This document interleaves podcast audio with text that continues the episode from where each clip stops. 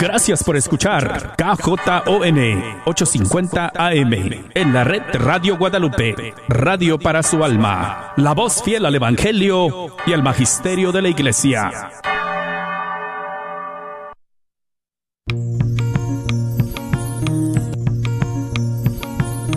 Y pongo el cielo y la tierra por testigos contra ti, de que te he dado a elegir entre la vida y la muerte entre la bendición y la maldición.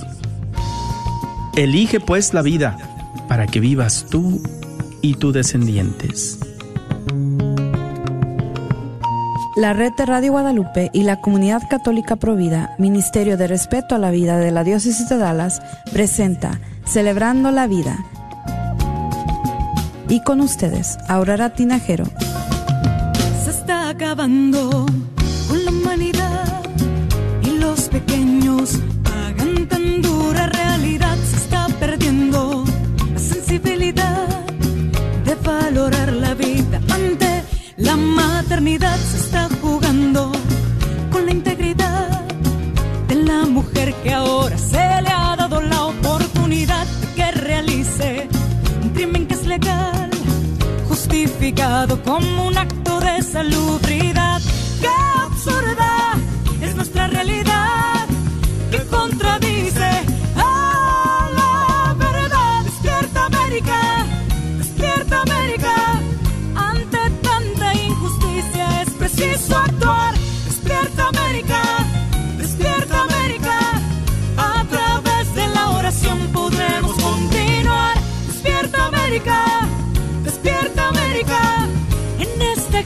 Silenciosa hay que luchar, despierta América, despierta América, valdrá la pena si la vida tienes que arriesgar.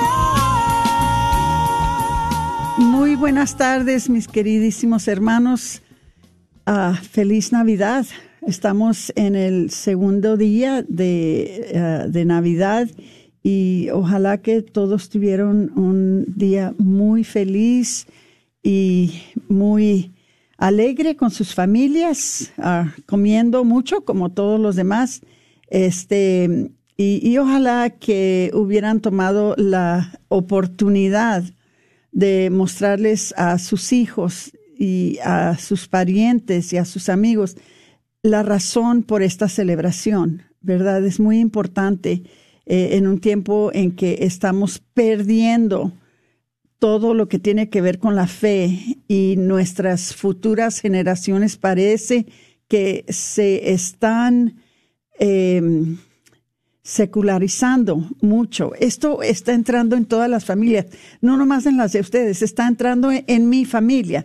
Es algo cultural que desafortunadamente todos estamos navegando con esto, todos estamos luchando con esto, porque parece que la cultura y el comercio se quiere tragar a nuestras familias los distrae de la realidad de lo que celebramos en el día de la Navidad y después, que para muchos de nosotros, se celebra hasta el 2 de febrero. Entonces, hermanitos, eh, ojalá que se la pasaron a gusto, que se la pasaron contentos. Este, por mi parte, gracias a Dios, eh, tuve a toda mi familia, con excepción de una de mis hijas, que ya había venido para Acción de Gracias y vive a 13 horas de aquí y no pudo regresar para la Navidad. Pero si Dios nos presta vida y salud, ya muy pronto la voy a ver. Em, y ojalá también que todos han estado bien de salud. Creo que anda mucha gripa y eh, ya no se oye mucho del COVID, pero creo que, bueno, en mi opinión, es nada más mi opinión. Desde el principio, esto del COVID era nada más un resfrío que atacaba las, los pulmones y nos hizo mucho daño a muchos de nosotros, inclusive a su servidora, que, que también tuvo esta uh, gripa que le llaman uh, la gripa del COVID.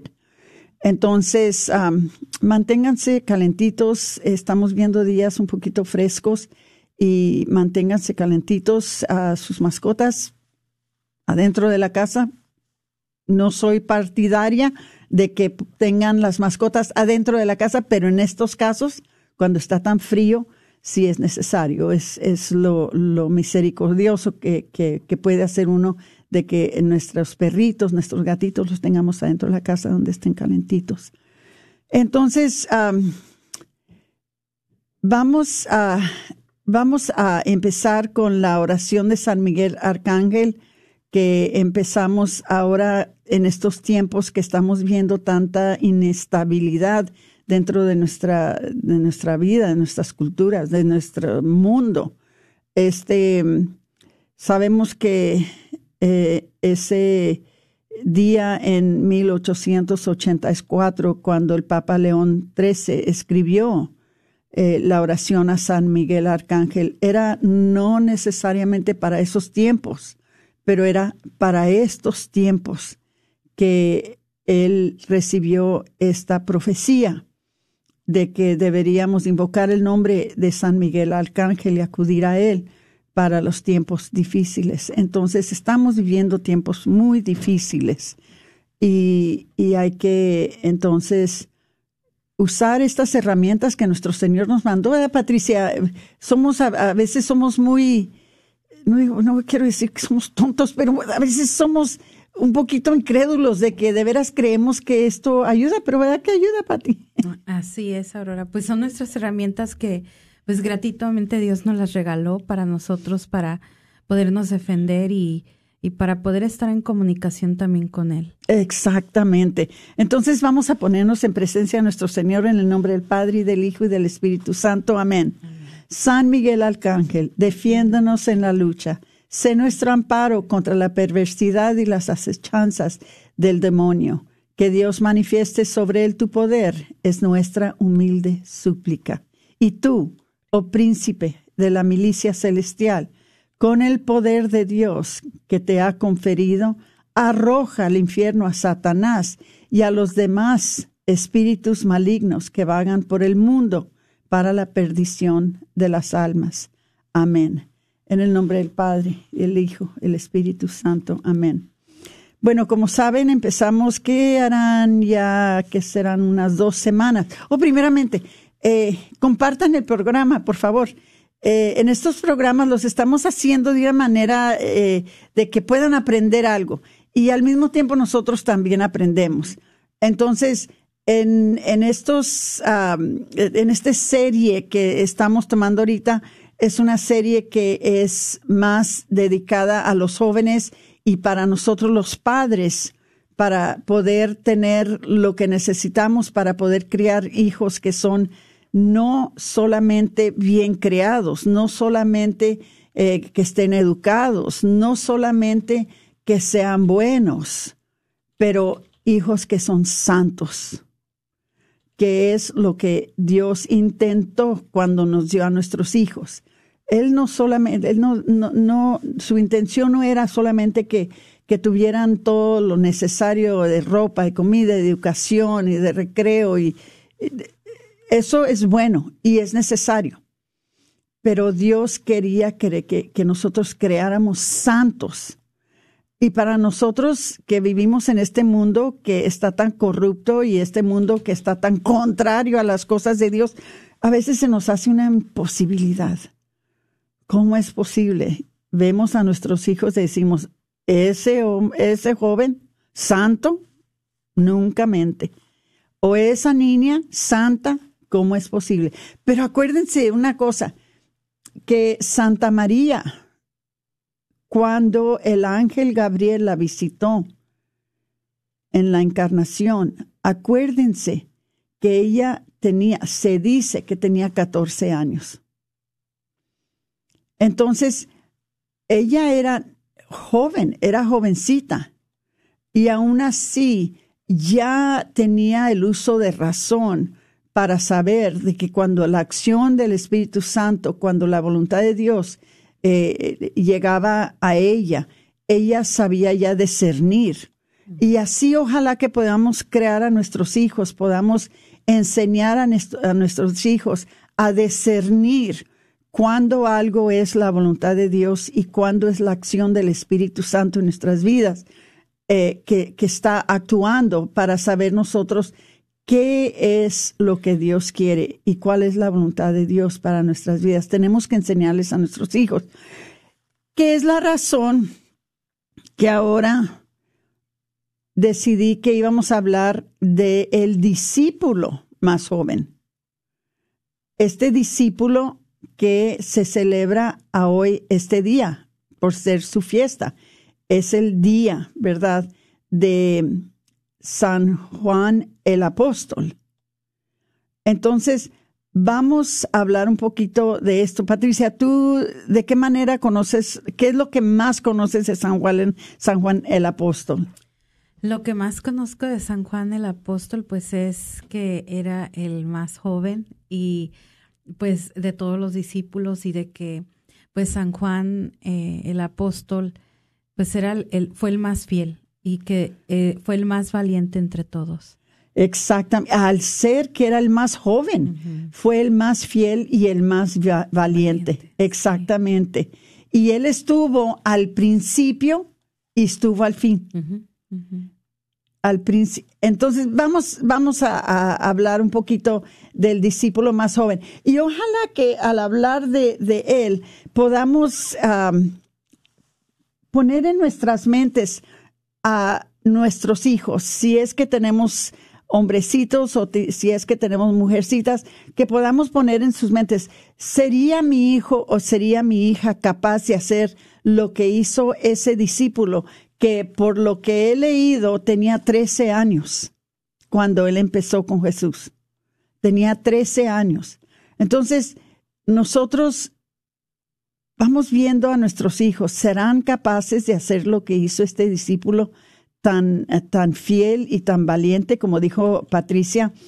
Dice, eh, este es el discípulo que testifica de estas cosas. Esto lo encuentran en Juan 21, 24. Dice, este es el discípulo que testifica de estas cosas y escribió estas cosas y sabemos que su testimonio es verdadero. Este discípulo era el apóstol Juan. No mencionó su propio nombre en el Evangelio que escribió, porque él no lo hizo. En cambio, se llamó sí mismo, otro discípulo, ese otro discípulo y otras palabras por el estilo. Hasta era humilde, ¿verdad? Hasta eso enseñó con lo, lo que escribió eso él mismo se dejó oculto para no llamar la atención sobre él mismo. Se Juan era el hijo de Zebadeo, el pescador. También trabajó como pescador en el negocio de su padre y era hermano de Santiago. ¿Ok? Entonces, Juan fue el discípulo de Juan el Bautista antes de conocer a Jesús. Con Andrés fue uno de los primeros discípulos de Jesús. La Biblia nos dice esto. Dice, de nuevo, al día siguiente, después de que Juan el Bautista se puso de pie, de pie, los dos de sus discípulos, y mirando a Jesús mientras caminaba, dijo, He aquí el Cordero de Dios y los dos discípulos le oyeron hablar y siguieron a Jesús. Entonces Jesús se volvió y los vio siguiéndoles y les dijo, ¿qué buscan? Ellos le dijeron, Rabí, es decir, siendo interpretado como maestro, ¿dónde moras tú? Y él les dijo, vengan y verán. Vinieron y vieron dónde moraba y moraba con, es, con él ese día, porque era alrededor de la décima hora. Uno de los dos que oyó hablar a Juan y, le, y, lo siguió fue Andrés, hermano de Simón Pedro. Esto lo encuentran en Juan, primera de Juan 35 al 40, no primera de Juan, de Juan 1, 35 al 40. Hubo dos discípulos que vinieron a, Jesús en este pasaje. Uno era Andrés, el hermano de Simón Pedro, y el otro fue nombrado. Él era el mismo Juan, de 13 años. Cuando Juan se, convirtió en discípulo, era muy joven. Él era el más joven de los discípulos. Juan probablemente tenía 13 años cuando conoció a Jesús. Ciertamente, no más de 17 o 18. Cuando se enumeraban, ahora te, les, estoy diciendo, guarden en su mente, este podría ser su hijo. Este podría ser su hijo. ¿Cómo estamos criando a nuestros hijos? Fíjense, eh, qué bonita crianza de haber tenido este, este joven Juan. Dice, cuando se enumeran los nombres de los discípulos, Juan es mencionado después de su hermano Santiago. Esto lo encuentran en Marcos 3:17. En Mateo 10:2, Juan aparece después de Andrés y nuevamente después de Santiago, su hermano. El nombre de Juan fue escrito después del de ellos porque Juan era el más joven. Juan estuvo con Jesús durante tres años como su discípulo. El joven Juan salió directamente a predicar con los otros discípulos. Esto lo encuentran en Mateo 10:5. Juan hizo todo lo que hicieron. Juan no se quedó fuera del trabajo porque era joven.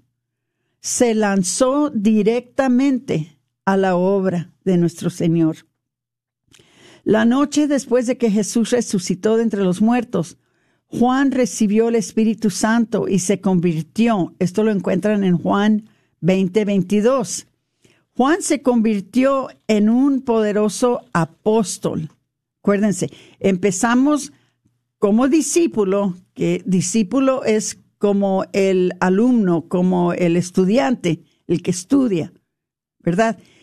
Se convirtió a un apóstol ya el apóstol es el que enseña, ya es maestro, ¿verdad? Entonces, cuando los niños están en la escuela, ellos van a la escuela con sus condiscípulos. Pero cuando ya llegan a un punto de que ellos están enseñando, entonces ya son apóstoles, ¿ok? So él se convirtió en un apóstol. El ministerio directamente con Pedro, esto lo encuentran en Hechos 3, 4 y 8 cuando hizo eso, Juan tenía menos de 20 años. Imagínense, menos de 20 años. ¿Estarán preparados nuestros hijos cuando tengan menos de 20 años para poder hacer tal cosa? Qué bendición tan grande. Dice, Juan escribió cinco libros del Nuevo Testamento. Además del Evangelio de Juan, escribió el primero, el segundo y tercero, y también el más conocido que todos conocemos, que fue ¿cuál, Patricia? A ver si te acuerdas. El último libro que escribió, escribió Juan. Apocalipsis. Exactamente. Juan, cuando estaba en la isla de Patmos, escribió el Apocalipsis, que lo llamamos también revelaciones. Juan fue el único apóstol que no murió como mártir, pero estuvo muy cerca. Fue, imagínense hermanos, cómo murió este santo tan joven. Fue hervido en aceite. Fue, fue exiliado a la isla de Patmos y allí vivió hasta una edad muy avanzada. Pero vamos a hablar de Juan cuando era joven. Ok. Vamos a hablar de él cuando era joven. Vamos a ver cuánto tiempo tenemos. Tenemos, tenemos poquito tiempo. Él se convirtió en discípulo de Jesús antes de cumplir 20 años. Jesús pensó tanto en Juan que le pidió que cuidara a su madre, María, cuando estaba en la cruz. Fíjense, tanto así lo quiso Jesús a Juan y tanto confió en él, tanta confianza le tenía que le entregó a su madre cuando le dijo, hijo, he aquí a tu madre y madre, he aquí a tu hijo, antes de morir en la cruz. Dice, la Biblia dice, por tanto, cuando Jesús vio a su madre y al discípulo Juan que estaba de pie, a quien amaba, también le dicen a Juan el amado de Jesús, ese es otro nombre que tiene Dice, le dijo a su madre, mujer, he aquí a tu hijo. Entonces a Juan le dijo, he aquí a tu madre. Y desde aquella hora, aquel discípulo la llamó a su, la llevó a su propia casa. Esto lo pueden encontrar en Juan 19, 26 al 27. Qué honor y qué responsabilidad para un joven cuidar a la Madre de Cristo.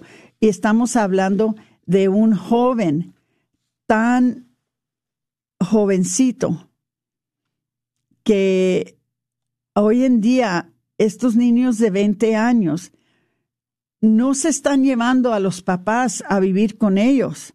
Más bien ellos están viviendo con sus papás, que no tiene nada de malo, mientras que están contribuyendo y ayudando a sus padres. A mí qué me dicen, yo viví con mis padres hasta que se murieron.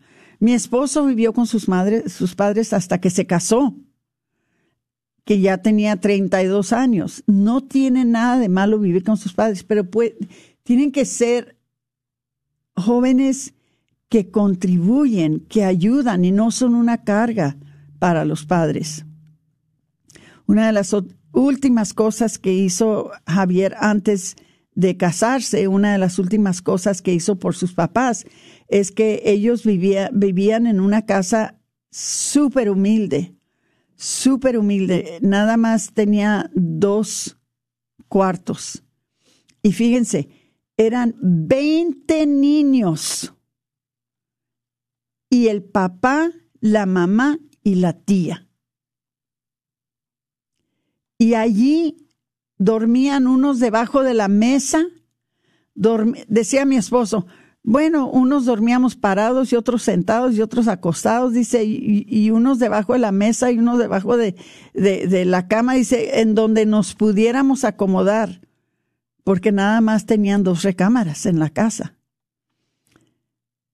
Y eso ayudó mucho con la formación de mi esposo, porque él se crió de una manera que él sabía que él tenía que compartir todo lo que tenía, porque tenía tantos hermanos y tantas hermanas. Creo que eran siete hermanas.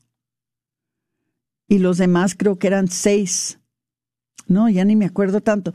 Eh, hubieron gemelos que fallecieron, pero los, los hermanos que fallecieron no, no fallecieron, por ejemplo, por un aborto espontáneo fallecieron, por ejemplo, tenía un hermano que falleció ya de 36 años. Entonces, era una familia inmensa, grandísima, pero Dios los bendició por eh, la generosidad que tuvieron los padres con Dios en su fertilidad. Dios bendició a los padres de una manera que todos los hijos y les voy a decir, todos los hijos y las hijas llegaron a ser pilares de la iglesia, llegaron a ser personas honrados, personas que también ellos tuvieron muchos hijos, también fueron muy generosos con su eh, fertilidad para Dios.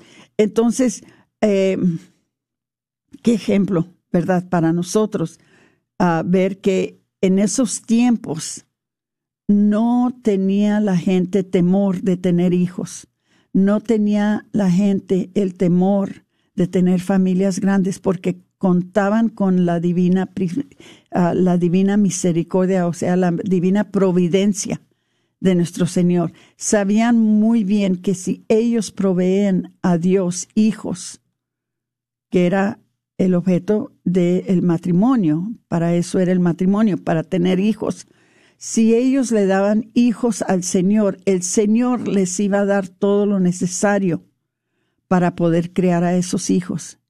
Y les puedo garantizar que no se les murió ni uno de hambre.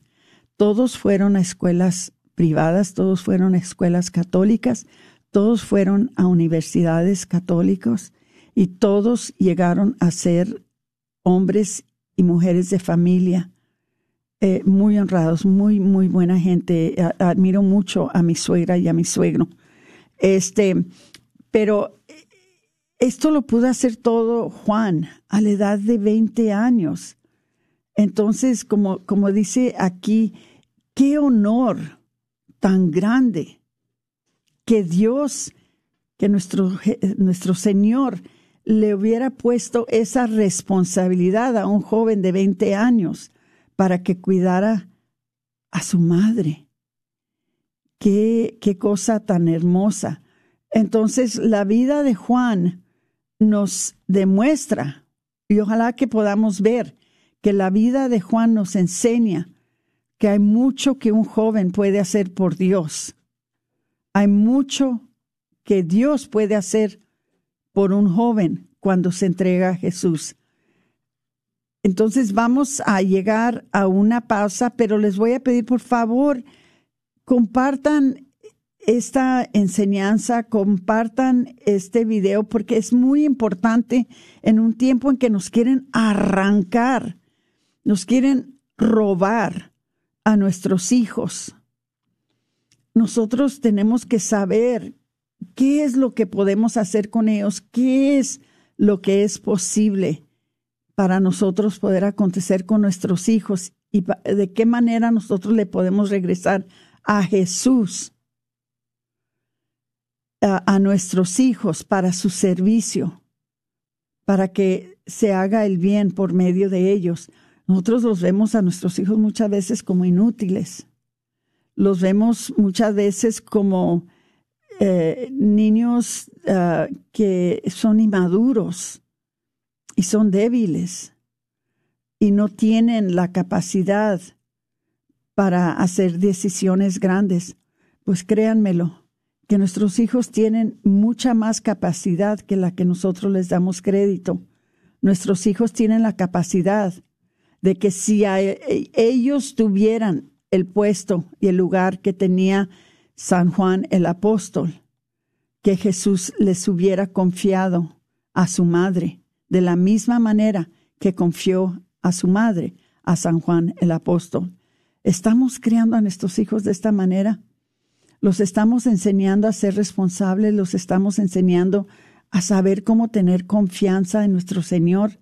Hermanitos, ojalá que estas enseñanzas les ayude les ayude a todos a saber que sí es posible, sí lo podemos hacer, pero consta que nosotros les demos la crianza, que les demos el desarrollo, que les demos la formación que necesitan para ellos crecer, para ser jóvenes, que nuestro Señor les puede confiar ministerios y confiar obras de una manera que ellos puedan responder y hacerlo y hacerlo con su gracia.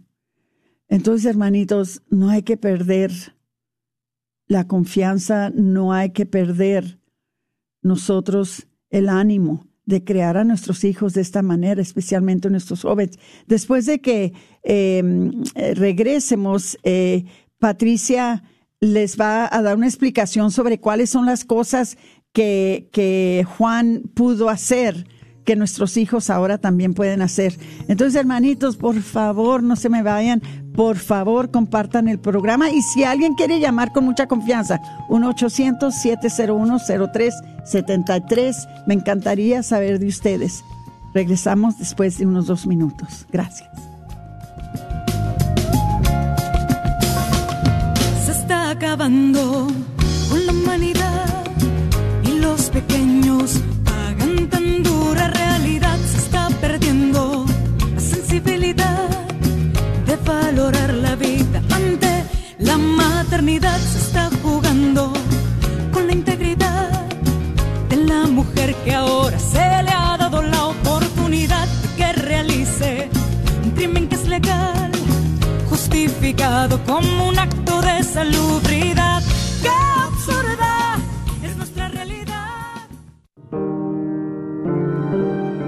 Al principio lo sentí como un alivio. Pensé que lo olvidaría con el tiempo. No estaba preparado para aceptar la responsabilidad. Luego todo cambió. La depresión no me dejaba ser quien era yo antes. Sentí ira y todo empezó a fallar. ¿Es usted un hombre quien sufre por haberse involucrado en un aborto provocado? No está solo. Proyecto José le puede ayudar. Llame al 469 sana y deje un mensaje confidencial y se le regresará la llamada. Me di cuenta de que había perdido a mi hijo.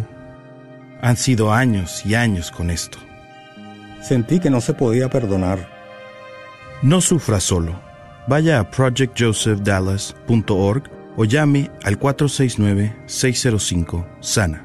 Proyecto José, un ministerio de hombres que han sufrido la experiencia de aborto provocado.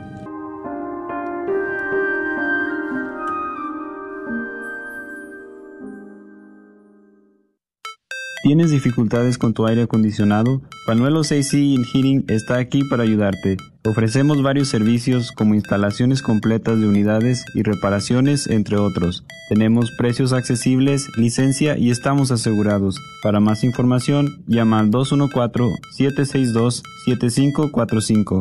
214-762-7545. Este es su patrocinio para la red Radio Guadalupe. Dijeron que todo iba a estar bien. Yo tenía vida en mis metas. Dijeron que era mi decisión. Tenía mi plan.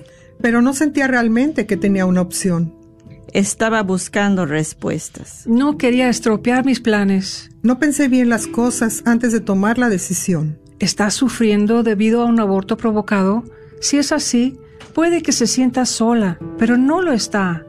Hay personas que comprenden y pueden ayudar. Llame al 972-900-SANA o vaya a racheldallas.org. No tema, todo es confidencial. Todos dijeron que era fácil. Entonces, ¿por qué estoy sufriendo todavía?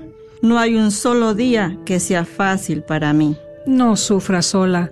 Llame al 972-900-SANA o vaya a racheldallas.org.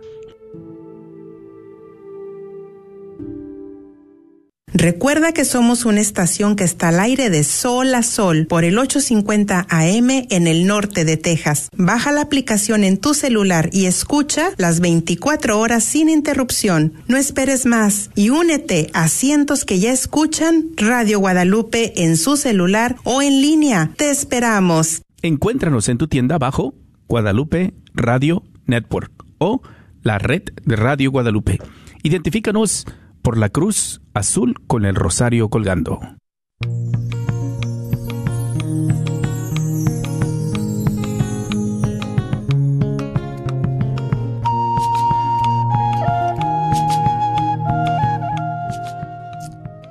Muy buenas tardes y bienvenidos de regreso a su programa Celebrando la Vida. Y bueno, ahorita en los controles y en la conducción de en esta segunda parte, pues me encuentro yo, su servidora Patricia Vázquez.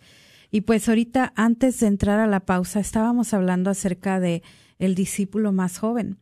Y pues, ¿quién es ese discípulo más joven? Es el santo del día que estamos celebrando el día de hoy, quien es el apóstol San Juan. Y entonces, en la primera parte estábamos hablando acerca de un poco de su vida, como unos datos de él, de la valentía que él tuvo. Estábamos viendo también lo que era eh, la diferencia entre un discípulo y un apóstol. Y bueno, pues en esta segunda parte, antes de que Aurora nos entrara la pausa, ella eh, nos hablaba, ¿verdad?, de que a veces subestimamos a los jóvenes, a veces pensamos que el joven quizás no pueda llevar a cabo una tarea importante como la que nos estaba, eh, nos mostró Jesús que lo hizo con el apóstol San Juan al encomendarle no solamente la tarea de entregarle a su madre, sino que también pues eh, fue uno de los que influyó el Nuevo Testamento también eh, con el libro del Apocalipsis, también el libro de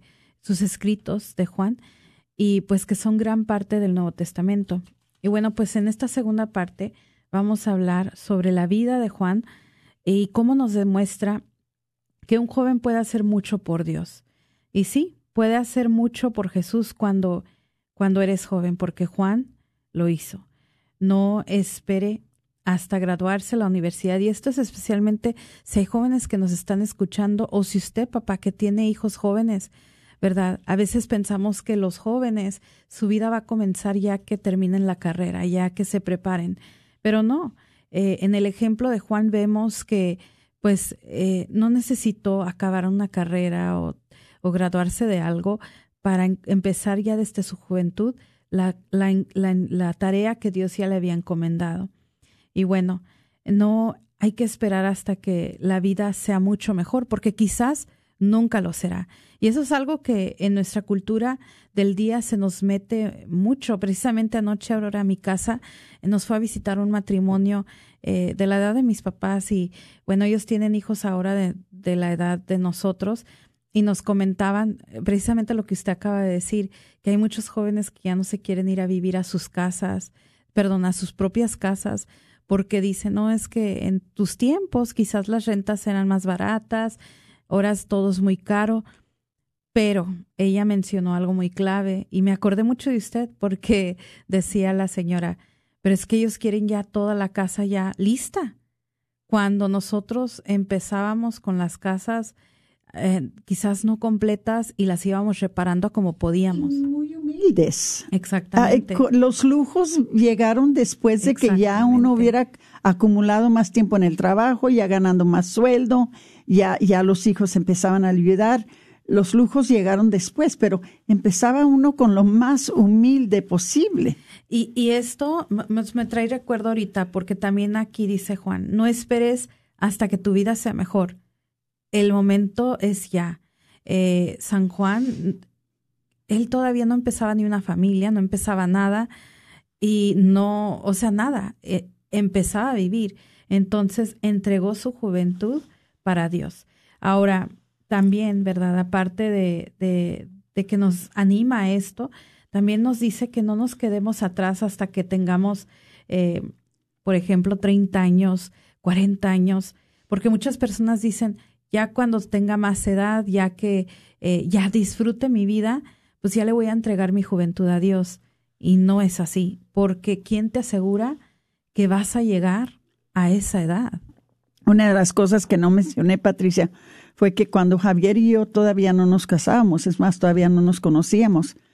Una de las cosas que hizo Javier, ya les digo que él vivió con sus papás hasta que tenía, bueno, hasta que nos casamos, tenía 32 años. Pero una de las cosas que hizo es que le compró una casa a su mamá y a su papá, porque el lugar donde vivían era muy pequeño. Les alcancé a decir todo eso, pero no les acabé de decir que le, le compró una casa a su mamá y a su papá, una casa hermosa, tan bonita casa, amueblada, con muebles y todo. Este, y, eso es lo que quisiera yo ver ahora en los jóvenes. No importa si quieren vivir con sus padres, pero ayúdenlos. Exacto, porque pues a, pesar de eso, eso era lo que hablábamos también anoche, Aurora. Viviendo con los papás, pero que no aportaban el nada. Entonces, es una generación que está perdiendo eso eh, y eso se tiene que rescatar. Ahora, eh, también aquí nos exhorta, ¿verdad? Que no eh, esperemos hasta casarnos y tener hijos, porque nuevamente quizás eso no es el llamado, la vocación. Eh, ¿Y cómo es que queremos encontrar el llamado, la vocación, algo tan importante para el joven el día de hoy, si no se ha dado la tarea de servir? En el servicio tú vas conociéndote no solamente lo que Dios quiere para tu vida, sino te vas conociendo a ti mismo, vas conociendo tus dones, tus talentos. Y esto era lo impresionante del joven San Juan, que él desde muy, muy joven empezó en este servicio que pues él descubrió que tenía este don de expresarse de una manera tan artística de Jesús. Lo vemos en los escritos, el Apocalipsis, no por algo hay tanto mito y tanto wow, de mucho detalle y toda su imaginación era una imaginación como tenía la habilidad de poder él Ah, proféticamente lo que iba a venir en el futuro. Exacto. Wow, sí. Y pues todo lo, esto lo vamos viendo de la juventud de San Juan. Ahora, eh, esperanzas y esperarás, perdón, esperarás y esperarás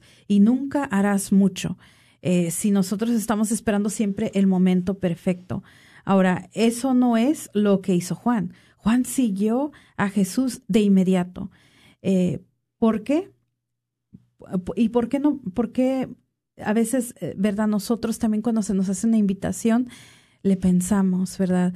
Y vemos no solamente nosotros, lo vimos en otros eh, que Jesús se invitaba a seguirlo, que el mismo Pedro, ¿verdad? Decía, espérame Señor, deja voy y entierro a mi suegra, luego regreso aquí.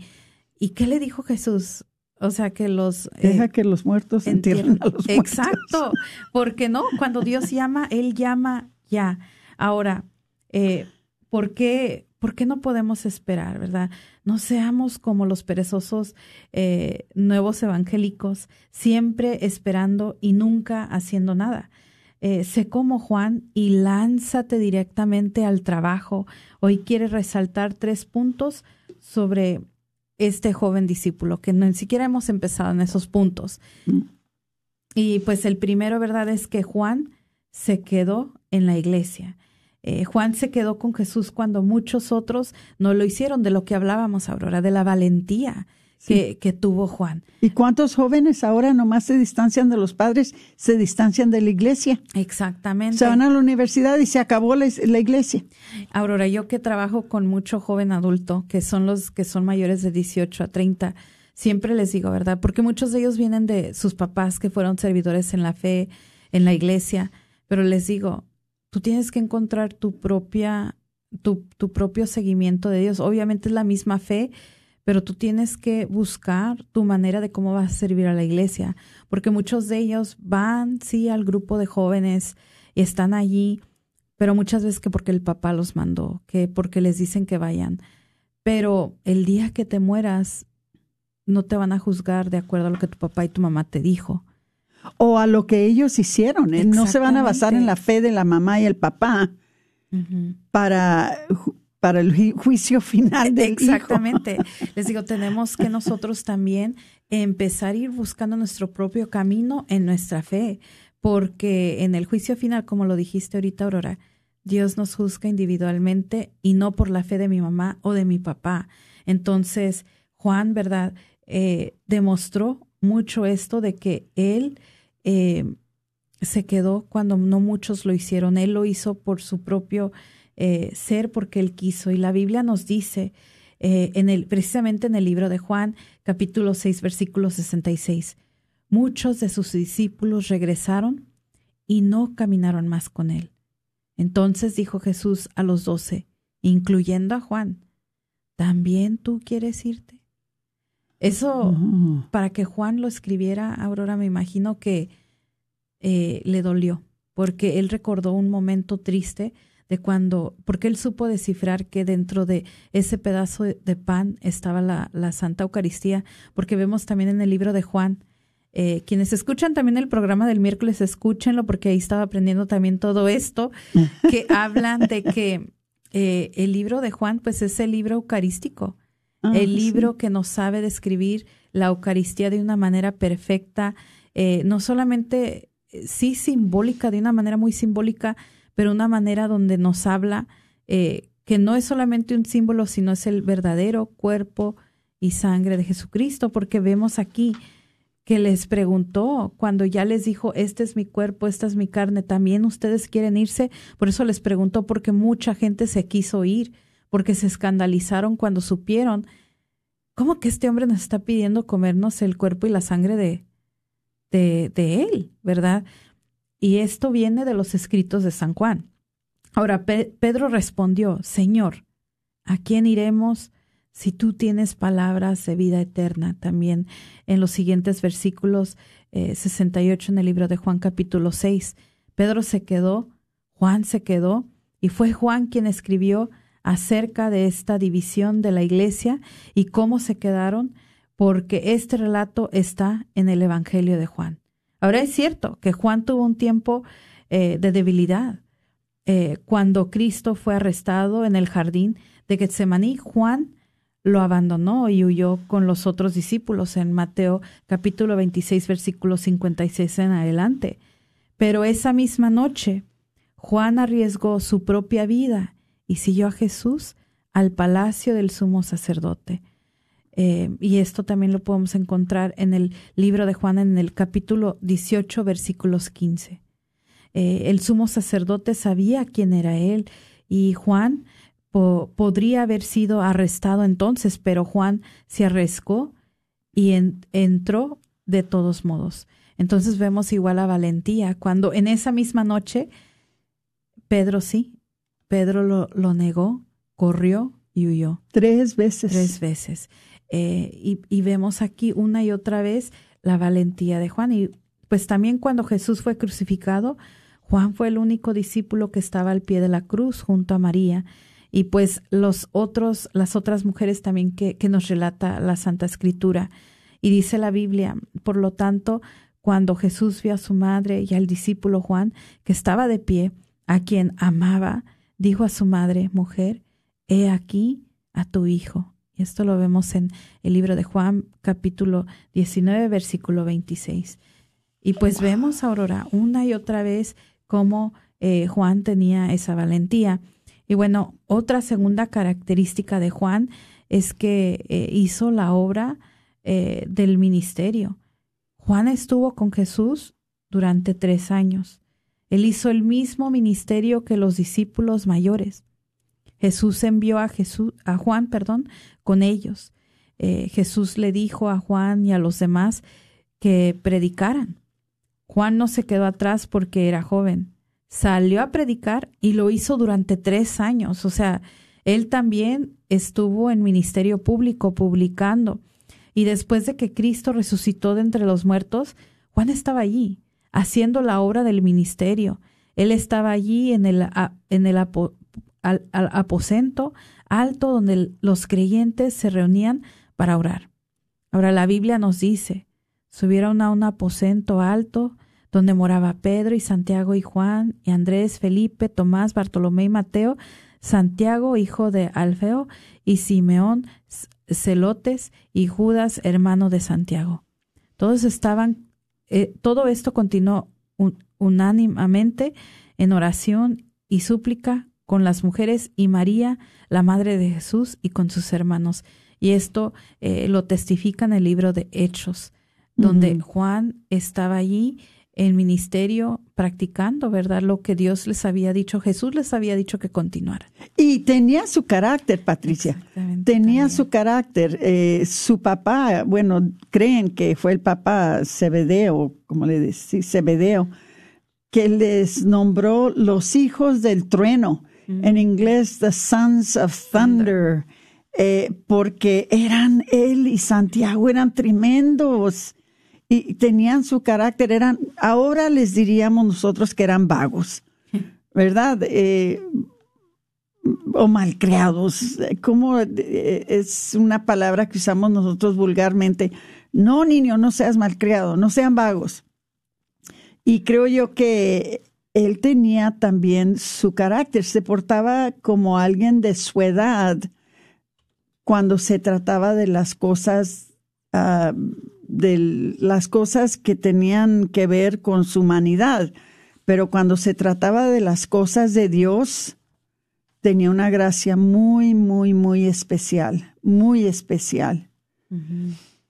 Y bueno, pues el tercer punto, Aurora, es de que Juan permaneció cerca de su pastor.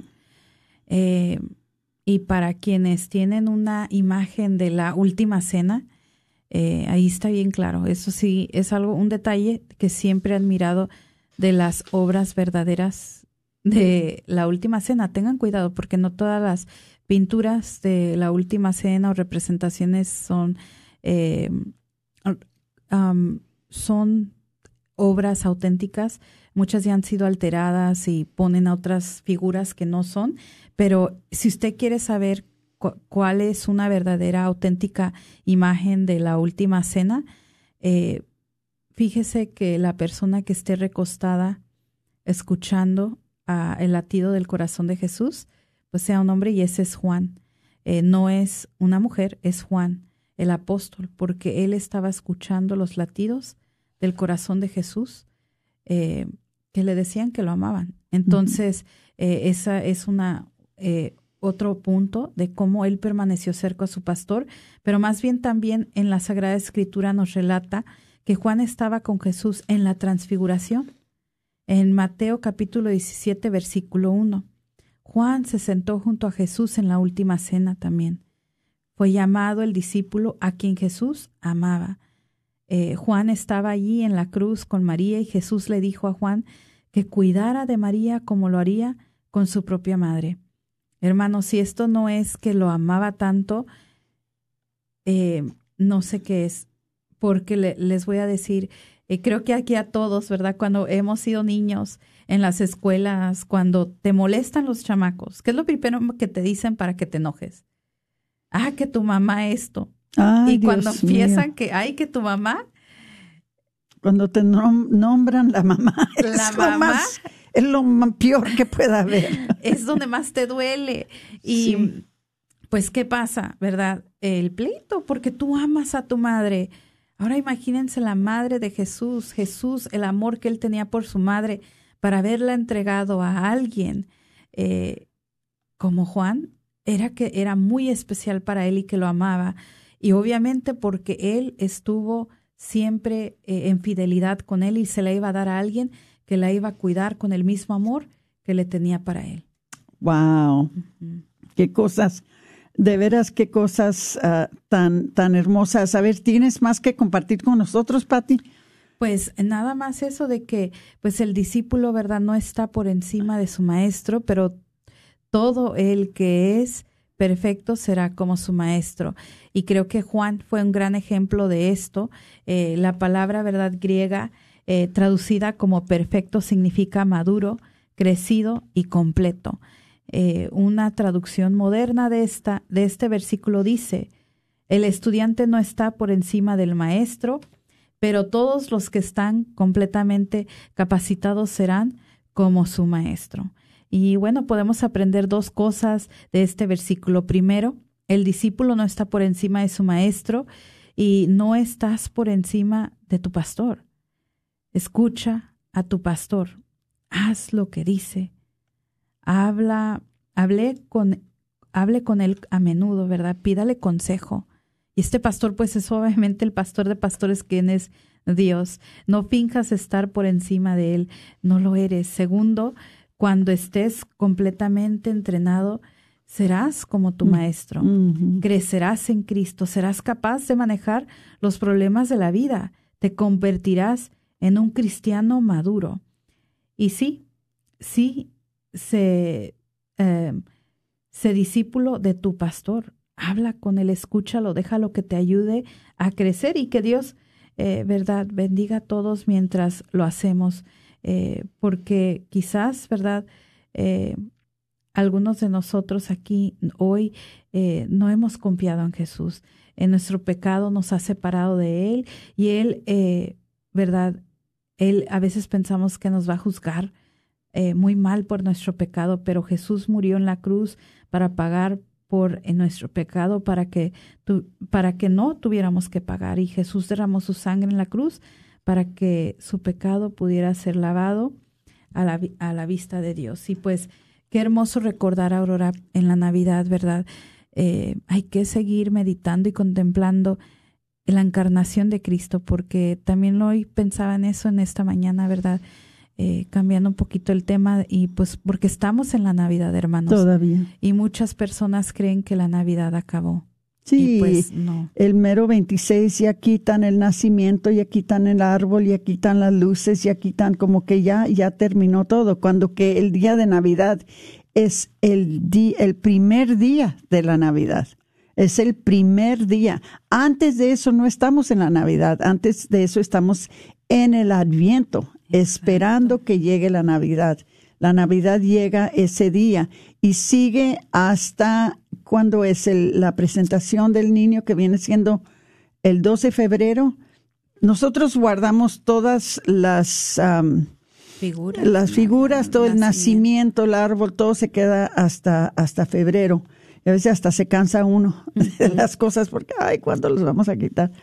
Pero nos hacemos fuertes que lo tenemos que que guardar hasta entonces. Pero una cosa muy interesante que me encantó de San Juan el apóstol es de que nosotros sabemos que casi por lo general antes de morir eh, las personas expresan su, su fe y su amor para los que los rodean. Eh, sabemos que San Esteban, cuando estaba siendo apedreado, que lo iban a matar y que, que así murió, él sus últimas palabras fue, Señor, no guardes este pecado contra ellos. Santa Teresita de Lisieux dijo, Dios mío, te amo. Santa Bernadette de Lourdes murió mientras susurraba, Santa María, ruega por mí, pobre pecadora. Y si conocemos la vida del padre Pro frente a un pelotón de fusilamiento, cuando extendió sus brazos en forma de cruz, proclamó, viva Cristo Rey. Entonces, ¿qué fueron, cuáles fueron las últimas palabras que dijo San Juan el apóstol? Eh, no se sabe, pero sí hay, una, hay un escrito que fue escrito por San Jerónimo que dijo que eh, Juan estuvo, ¿verdad? No murió como los otros apóstoles, ¿verdad? Eh, San Pedro, claro que, que él, siguió siendo apóstol y murió, ¿verdad? Lo crucificaron al revés. Los otros se casaron y vivieron sus vidas, ¿verdad? Este, pero Juan lo auxiliaron, lo mandaron a, a, un lugar a morir y por 70 años estuvo él viviendo en la isla de Potmos, donde escribió el libro del Apocalipsis. Pero sus últimas palabras antes de morir, él dijo, hijitos, ámense los unos a los otros. Y cuando le preguntaron por qué repetía tanto esto, él respondió, haz esto y es suficiente, porque es el mandato del Señor. Qué palabras tan sabias. Bendito sea Dios. Ojalá que les haya gustado este, esta enseñanza sobre el apóstol San Juan. Nos vemos la semana que entra con el favor de Dios. Mientras tanto, se despide de ustedes a Aurora Tinajero y Patricia Vázquez con su programa Celebrando la Vida. Se está acabando con la humanidad y los pequeños pagan tan dura realidad. Se está perdiendo la sensibilidad de valorar la vida ante la maternidad. Se está con la integridad de la mujer que ahora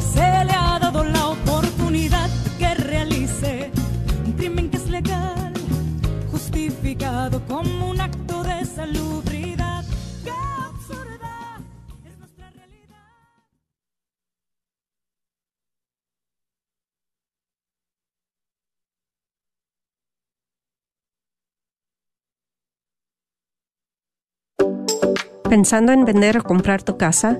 Yo soy Esther Fernández con JPAR y puedo ayudarte con el proceso de comprar tu casa en estos tiempos de cambio en cuanto a los intereses de los préstamos y el precio de las casas. Llámame al 214-845-1753, 214-845-1753, Esther Fernández, tu representante de bienes raíces católica. Este es un patrocinio para la red Radio Guadalupe.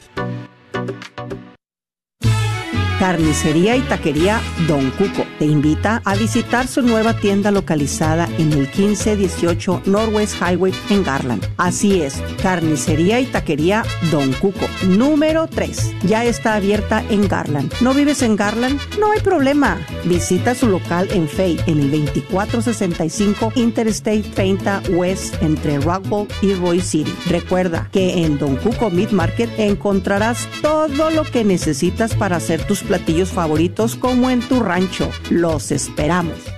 En esa primera Navidad, los ángeles cantaron Gloria a Dios en las alturas y hubo paz en la tierra. Soy el obispo Eduardo Burns de la diócesis de Dallas. Esta Navidad demos la bienvenida al príncipe de paz a nuestro mundo y a nuestras vidas. Dios nos amó tanto que nos envió a su Hijo para darnos su gracia, su amor y su paz. Que la paz de Cristo esté con ustedes, sus familias y que haya paz en la tierra. Feliz Navidad.